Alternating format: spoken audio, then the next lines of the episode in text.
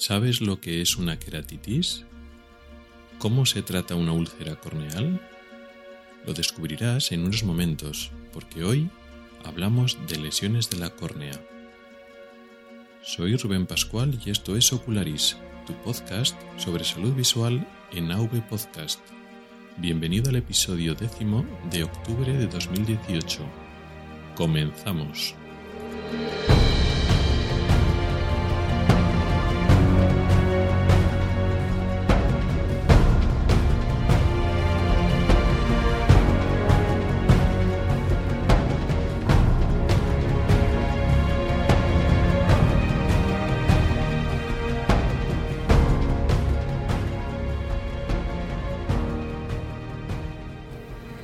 Todos y bienvenidos al podcast de Ocularis sobre salud visual y oftalmología.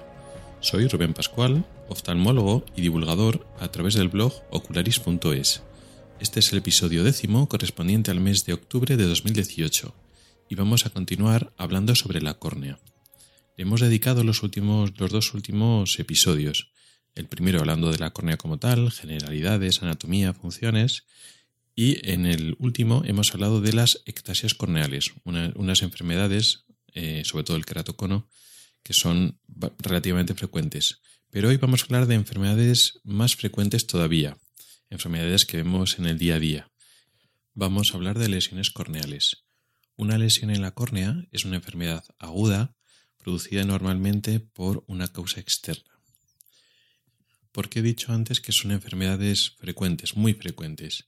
Porque la córnea tiene especial predisposición, facilidad a ser dañada por agentes sobre todo externos. Es un tejido eh, que está en peligro, es más sensible a este tipo de problemas, por lo tanto pues hay mucha predisposición a ello. ¿Por qué? La córnea eh, forma parte de la superficie ocular, es decir, la parte del, del ojo que está en contacto con el exterior, con la, la película lagrimal y con la atmósfera. Es cierto que los párpados protegen en parte a la superficie del ojo, ¿no? Cuando algo se nos acerca, pues el mismo párpado se cierra de forma eh, refleja, el reflejo de parpadeo ante un estímulo de aproximación. El propio parpadeo y las pestañas producen unas corrientes de aire que evitan hasta cierto punto que algunos motas o cuerpos extraños que estén flotando al final caigan en la superficie del ojo, gracias a precisamente ese movimiento del parpadeo de las pestañas. Pero ese sistema no es perfecto, nos evita bastantes problemas, pero no todos. En contacto con el exterior está en la superficie ocular, que es la córnea, y la conjuntiva. La conjuntiva también sufre mm, con frecuencia enfermedades, pero la córnea es especialmente sensible. ¿Por qué? Porque además de estar en contacto con el exterior, es avascular. Avascular significa que no tiene vasos sanguíneos. Precisamente como la córnea tiene que ser transparente para dejar pasar la luz, no tiene vasos sanguíneos.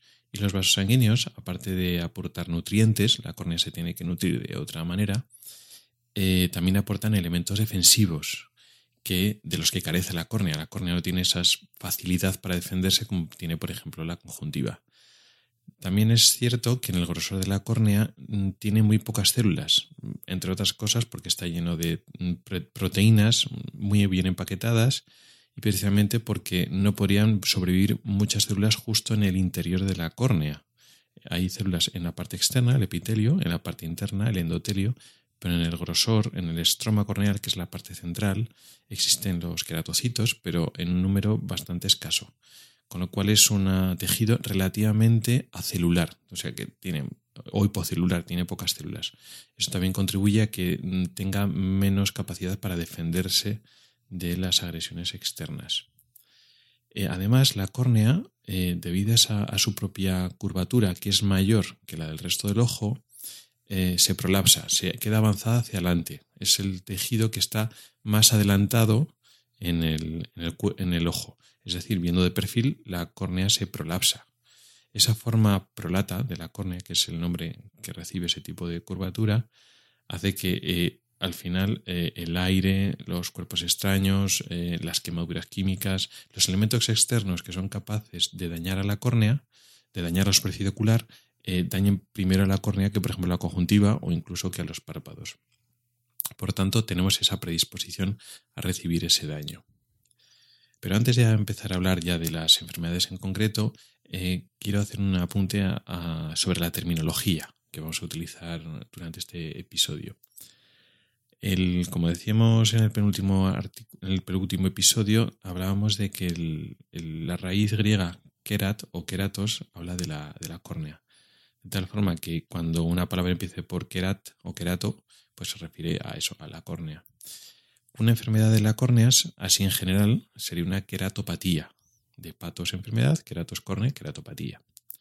Cuando hablamos de queratitis, el sufijo itis habla de inflamación, sería cualquier inflamación de la córnea con lo cual es una cosa muy amplia, muy ambigua. Sí que es cierto que de, forma mal usada o vulgar se usa el término queratitis para una forma concreta de queratitis que es la queratopatía punteada superficial, que hablaremos luego, pero está mal utilizado porque queratitis hay, hay muchas. En resumen, lo que vamos a hablar hoy son de lesiones corneales, es decir, queratopatías agudas. Algunas van a ser tener componente inflamatorio, van a ser queratitis, y otras no, otras van a ser solo queratopatías. Luego después, cuando hable en concreto de la úlcera corneal, daré alguna mención concreta de la terminología, que hay varias y se, se confunden. Ahora vamos a hablar de las causas, es decir, qué es lo que nos produce mm, estas lesiones agudas frecuentes en la córnea. Como he dicho al principio, casi siempre son problemas externos, agentes externos que pueden ser eh, físicos, por ejemplo, el sol, y otro tipo de radiaciones, pero principalmente la, radiación más intensa y que más es capaz de producirnos daño en la córnea es eh, la solar. Em, eso produce quemadura, eh, queratopatía solar, o que sería una forma de, quemadura. Eh, también lo puede producir problemas en la córnea el aire, el aire intenso, sobre todo a través de la sequedad, sobre todo aires acondicionados o eh, un chorro de aire tipo ventilador o, eh, por ejemplo, en el coche, cuando tenemos el chorro de aire acondicionado que nos apunta directamente, puede producir eh, lesiones. También cuerpos extraños, es decir, algo que mm, una mota, una viruta de algo que nos caiga y nos dé en la córnea. También puede producirse quemaduras químicas, que algún elemento químico que nos salte a, los ojos. Em, Incluso pueden ser quemaduras de algún vapor, algún vapor de algún elemento químico, aunque no, se nos derrame en el ojo, son el mismo vapor puede causarnos quemaduras. Eh, incluso específicamente en la córnea. Puede producirnos un enrejecimiento unas molestias leves en la piel de la cara, pero la córnea es más sensible que la, que la piel. Como mención aparte, como dentro de estos elementos físicos, tenemos, tiene un sitio especial las lentes de contacto, las lentillas.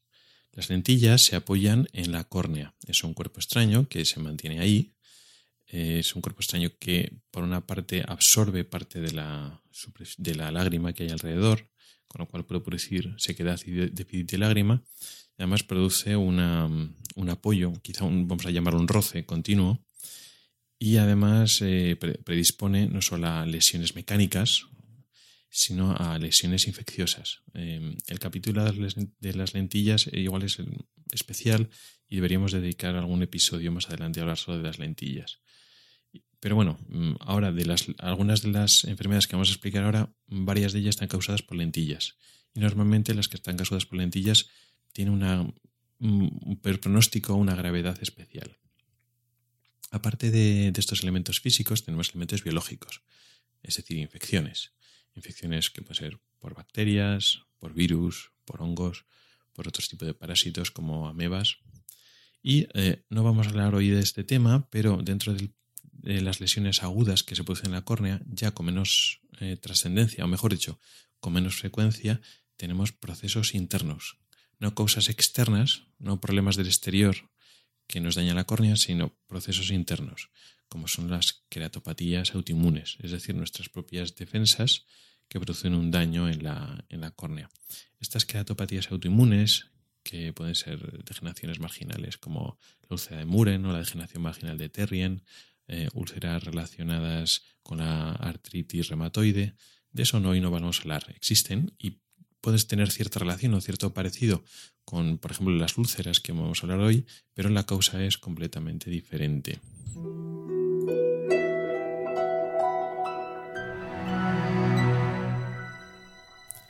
La primera lesión que vamos a hablar, que sería posiblemente la más frecuente de todas, es la queratopatía punteada superficial, que en latín, se dice queratitis punctata o se acorta eh, con el nombre de queratitis. Nombre, como decía antes, mal puesto porque queratitis significa inflamación de la córnea así en general. Y de hecho, esta enfermedad, la queratopatía punteada superficial, tiene un componente inflamatorio escaso, por eso se prefiere el nombre de queratopatía, es decir, problema de la córnea, punteada, que se produce en puntitos, superficial, en la superficie, es decir, en la superficie de la córnea, es decir, el, el epitelio, se producen un defecto punteado, es decir, zonas muy pequeñas, puntitos, donde el epitelio se ha desprendido o se ha muerto. Esa sería la queratopatía punteada superficial. Causas muchas, muchísimas.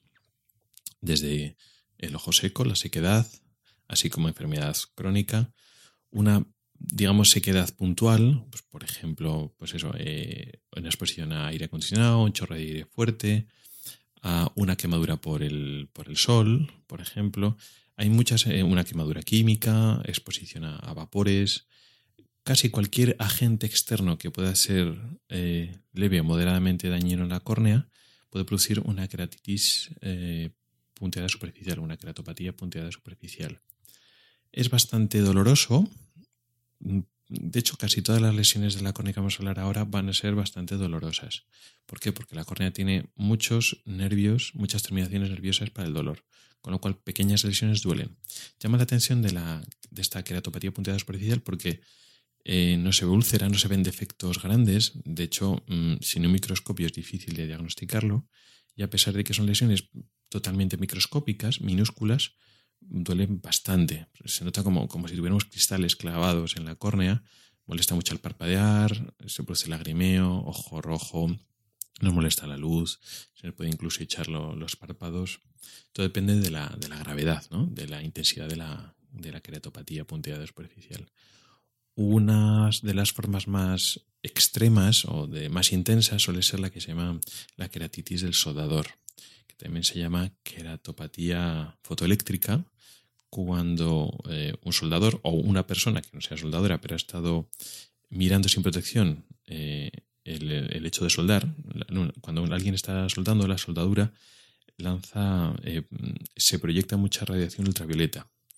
Si no uno está bien protegido y mira directamente a la soldadura, pues entonces los rayos ultravioleta queman eh, la córnea. Tiene una quemadura por radiación. Eh, y suele ser bastante intensa, es bastante dolorosa o como otro tipo de quemadura. La quemadura solar sería parecido, pero no suele ser tan intensa. En cualquier caso, mm, duele bastante, pero tiene muy buen pronóstico. En horas eh, se cura sin secuelas.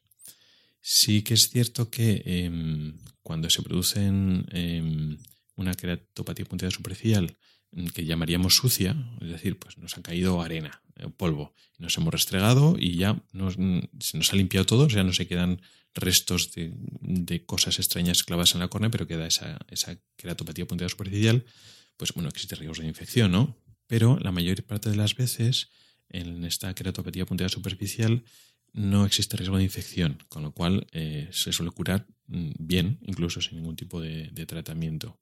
Y cura en horas, duele bastante, pero, pero cura en horas. También es típico en usuarios de lentillas que han usado de ellas, mm, se les ha secado el ojo, o se han dormido con ellas y entonces se produce esa queratopatía punteada superficial asociada a lentes de contacto.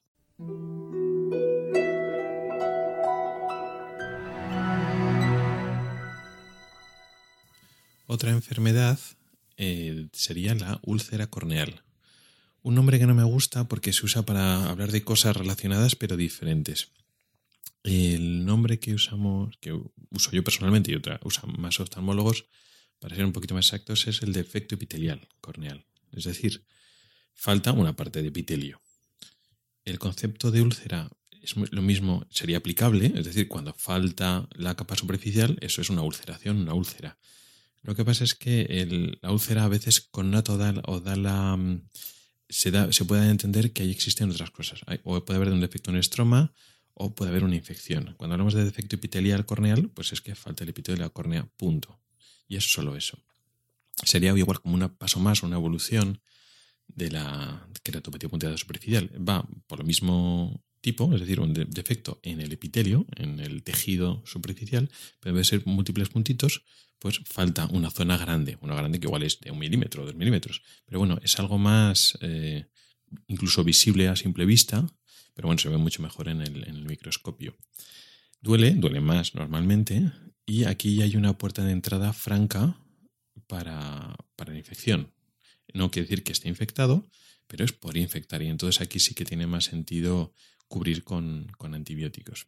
Duele bastante, duele incluso más que la, que la queratopatía punteada superficial y se produce lo que hemos dicho antes. Lagrimeo, eh, ojo rojo, mucha fotofobia, molestias con la luz, a veces incapacidad de abrir el, ojo por lo, que duele. Duele mucho el parpadear. El tratamiento clásico de este, este defecto epitelial ha sido poner pomada y, tapar, y todavía se sigue haciendo bastante.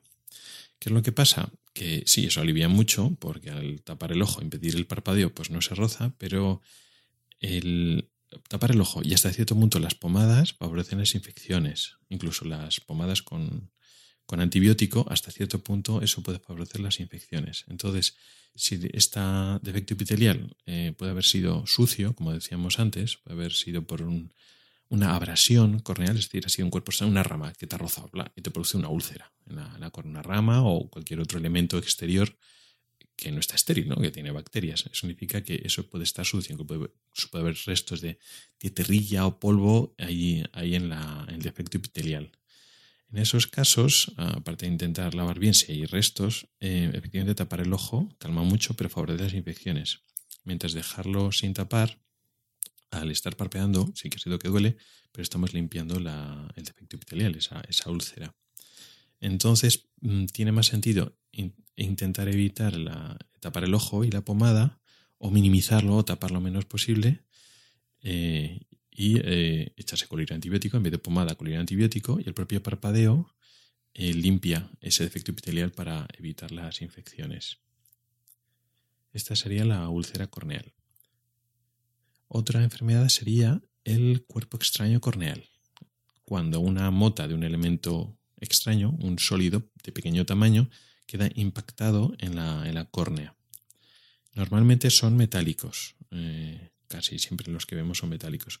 Hay otros elementos que pueden acabar en la superficie eh, del ojo, pero parpadeamos y, no se suelen eh, clavar pero es muy típico pues una viruta de una sierra radial o de cualquier otra cosa, sobre accidentes eh, laborales, por ejemplo.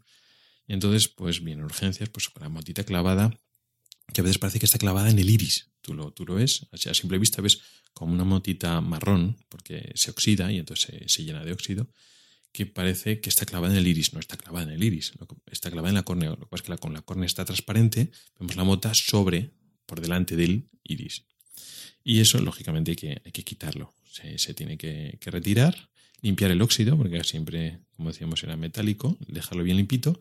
Entonces, al limpiarlo, queda lo que sería una úlcera, un defecto epitelial, más un poquito de daño en el estroma, es decir, el cuerpo extraño ha roto el epitelio y se clava en las primeras micras de la capa intermedia del, del estroma, del grosor de la córnea como tal. Entonces se, se elimina, se pone un antibiótico y eso se cierra en, poco tiempo, en uno o dos días normalmente está cerrado. También muy frecuente el cuerpo extraño. Y ahora vamos a pasar a hablar de las queratitis infecciosas, es decir, las inflamaciones de la córnea debido a un agente infeccioso. La que deberíamos hablar en primer lugar es la queratitis bacteriana, es decir, mm, una infección en parte de la córnea por una infección por bacterias. También se podría llamar absceso corneal que va un poco de lo mismo. Casi siempre es debido a que hay una puerta de entrada. Es decir, la bacteria no aparece porque sí, aparece porque ha tenido un hueco por entrar, es decir, un defecto del epitelio. Con lo cual hay un defecto del epitelio y por ahí entran las bacterias y se infecta. También esto, estas queratitis infecciosas también se llaman úlceras bacterianas, con lo cual el concepto de úlcera corneal a veces mm, da, da por supuesto que hay una infección, con lo cual eh, al final es mejor eh, no utilizar mucho ese término úlcera y hablar cuando solo falta el epitelio y está limpio, no hay infección, o todavía no hay infección, defecto epitelial. Cuando hay infección, pues hablas de absceso corneal o queratitis mm, infecciosa o queratitis bacteriana. Y así queda todo más claro. Aparte de, bueno, eso se trata lógicamente con antibióticos, lo mismo, los colirios mejor que las, que las pomadas, así un poco en general. También aparte de las bacterias, eh, también puede haber infecciones por virus. El virus más famoso y más frecuente aquí en la córnea es sin duda, sin ninguna duda, los de la familia herpes. Está el herpes zoster, el virus de la varicela zoster, que produce el herpes zoster eh, ocular o herpes zoster oftálmico, que es bastante frecuente, pero más frecuente todavía es el, herpes simplex, el virus herpes, el que conocemos todos por herpes, el que salen eh, morreras, esas heridas en los labios, también puede afectar al ojo y es muy frecuente, muy frecuente que causa lesiones en varias zonas del ojo, pero en especial en la córnea. La córnea puede dar unos defectos en el epitelio muy característico, que es eh, con una forma de dendrita, como una forma como de, árbol lineal con muchas ramas. Aunque bueno, realmente el aspecto es una dendrita. Si nos imaginamos una neurona con las eh, ramas, las bifurcaciones, las dendritas, pues la verdad es que es una imagen muy característica. Puede dar esta úlcera dendrítica y también puede dar problemas Mm, por debajo de esa úlcera. Se puede producir una queratitis estromal, es decir, una inflamación de la parte media de la, de la córnea, del, estroma. Aparte de, los virus, aparte de las bacterias, puede haber otras, mm, otros gérmenes más extraños o más exóticos que pueden dar eh, queratitis infecciosa, como por ejemplo eh, los hongos y las amebas. Eh, aquí hay que volver un poquito atrás y hacer el recordatorio de las lentillas. Los usuarios de lentes de contacto tienen más riesgo de queratitis por amebas y queratitis por hongos también, pero sobre todo por, amebas. Los hongos también ocurren por eh, haber, eh, haberse clavado pues, un cuerpo extraño vegetal, una ramita que se haya clavado y tal. Tanto los hongos como las amebas son em, gérmenes muy difíciles de, matar. O sea, son infecciones a veces difíciles de diagnosticar porque son, dan unos síntomas atípicos, a veces el diagnóstico se retrasa, pero todo lo complicado es el tratamiento. Con lo cual hay que tener mucho cuidado, pues eso, en usuarios de lentillas, cuidar bien las lentillas, no lavarse las lentillas con agua corriente, porque entonces ahí la lentilla coge la mega y la meba pues nos la ponemos en el, ojo y hay que tener mucho cuidado eso para lavarse con, en aguas eh, no tratadas también eh, puede ser una fuente de, amebas. Más enfermedades aparte de las queratitis infecciosas. La queratitis seca, es decir, las lesiones asociadas a la sequedad ocular. Pueden producir, eh, esto ya como enfermedad crónica, pues queratopatía punteada superficial, que es lo que hemos hablado antes, lo que pasa es que de una forma más crónica en los dos ojos, en algunos casos pueden producir úlceras o defectos epiteliales más grandes. Otras formas especiales como la queratitis filamentosa, que vemos la córnea que son unos filamentos, como si fueran unos pelitos, que son como si fueran mocos, son como si fueran proteínas de esa lágrima que está mm, funcionando mal y que se depositan esas, esas proteínas en el, en el, epitelio. En fin, la queratitis seca produce lesiones crónicas y variadas en la, en la córnea, sobre todo en las formas graves. Y relacionado con esto, pues también podríamos hablar de la queratopatía por exposición. Eh, sería una forma de sequedad, pero es producido por un problema en el parpadeo. Es decir, nos parpadeamos bien y entonces la córnea se queda seca porque se evapora la lágrima y el párpado es incapaz de mm, repartir la película lagrimal. El ejemplo más fácil de entender, una parálisis facial. Cuando se nos paraliza la mitad de la cara, la mitad derecha, la mitad izquierda, pues un problema neurológico asociado a una enfermedad más compleja. Hoy bien, lo, que se llama parálisis periférica idiopática, parálisis de Bell, que no está relacionada con otras enfermedades neurológicas, sino que ocurren, digamos, porque sí. Eh, aparte de que se nos, eh, se nos cae la, la, comisura del labio y se nos cae la ceja, es, eh, se, queda, se queda una una simetría evidente de la, de la cara, uno de los problemas más importantes es eso, que el párpado no hace el gesto de abrir y cerrar bien, se queda mm, entreabierto y no se puede cerrar bien. Y eso sufre mucho la, córnea. Se puede producir defectos epiteliales, úlceras que avanzan en el. que pueden ir dañando el estroma pues porque nuestra córnea necesita esa humedad. Sería como una forma grave de, de sequedad ocular que tiene diferentes tratamientos, que ahora tampoco tiene mucho sentido hablar de, ellos. Pero bueno, acordarnos eso, de que la, en la córnea no solo es importante ella misma, sino que hace una unidad funcional con los, con los párpados. Si los párpados no funcionan bien, la córnea está en peligro y eso lo tenemos que tener en cuenta. Como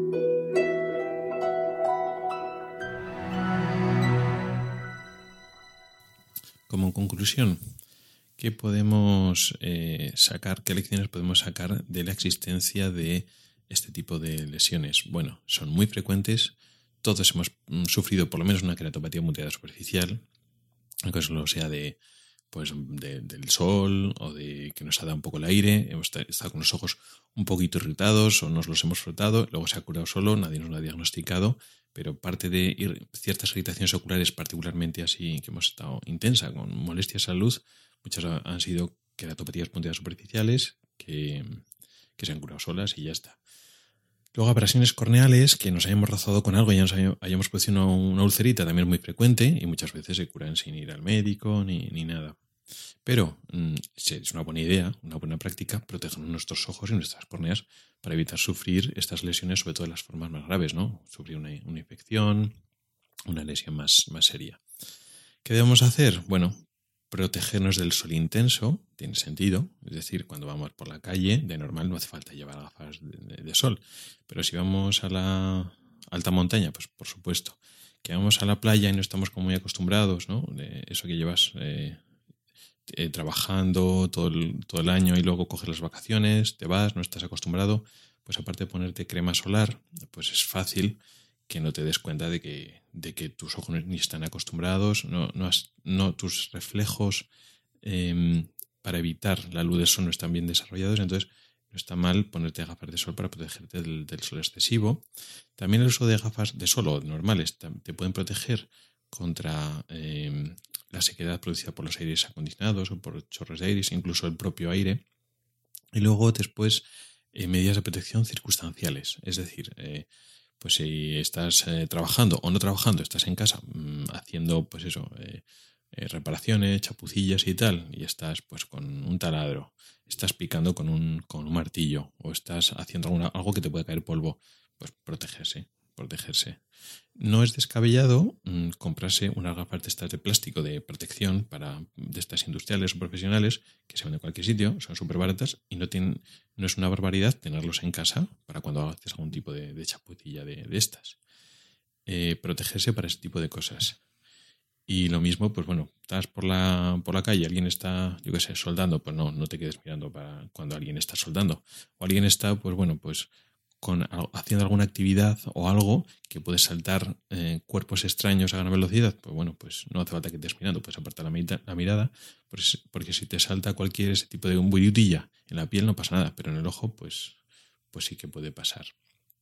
Especial cuidado tenemos que tener con los usuarios de lentillas. Hay que ser exquisitamente cuidadoso con las medidas. Y da igual que va, pues lo hice una vez, dormí una vez con las lentillas y no pasó nada. Vale, la primera no pasó nada, pero igual la segunda sí. Entonces, hay que ser especialmente prudente con los usando las lentillas. Luego, con el resto de radiaciones, aparte de la solar, eh, en un entorno de consumo normal no hace falta tomar especial cuidado. Existen eh, accidentes laborales, el más frecuente es lo que hemos dicho del, soldador, pero hay otros trabajos que se pueden exponer a eh, radiaciones que pueden ser dañinas para la córnea, pero ahí eh, hay departamentos de medicina laboral que ya ofrecen las precauciones adecuadas. Hace falta protegerse de radiaciones artificiales en nuestro medio, digamos, casero o doméstico, de la luz eh, artificial, de los fluorescentes, de, de las luces LED, de la incandescencia o de las pantallas, etcétera. No. Toda esa radiación es radiación, evidentemente, porque si no, no sería luz. La luz es radiación pero tiene, está muy por debajo de la intensidad eh, que nos pueden dañar, con lo cual da igual que estés 8 o 12 horas delante del ordenador, se te cansan los ojos por otros motivos, pero no hace falta una protección especial para ello. La córnea nunca se te va a dañar por eso. Se te puede, digamos, dañar o vamos a decir irritar por la sequedad, lo que hemos comentado antes. Cuando estás muchas horas utilizando intensamente los ojos, con un libro o con unos papeles o con un ordenador, no estamos parpadeando. Y entonces al no parpadear se nos secan los ojos. Los ojos es decir, la córnea conjuntiva, la superficie del ojo. Y así que puede producir incluso pequeñas queratopatías punteadas superficial. En cualquier caso, ojo seco. Eso sí, eso puede producir irritación, pero eso no, nos va, digamos, producir una quemadura, como sí que nos puede producir, por ejemplo, el sol, si nos descuidamos y nos, nos quedamos dormidos en la playa, incluso con los ojos, los párpados cerrados, se nos puede producir una quemadura, que normalmente tampoco produce secuelas, pero es mejor no quemarse la córnea, eso es evidente.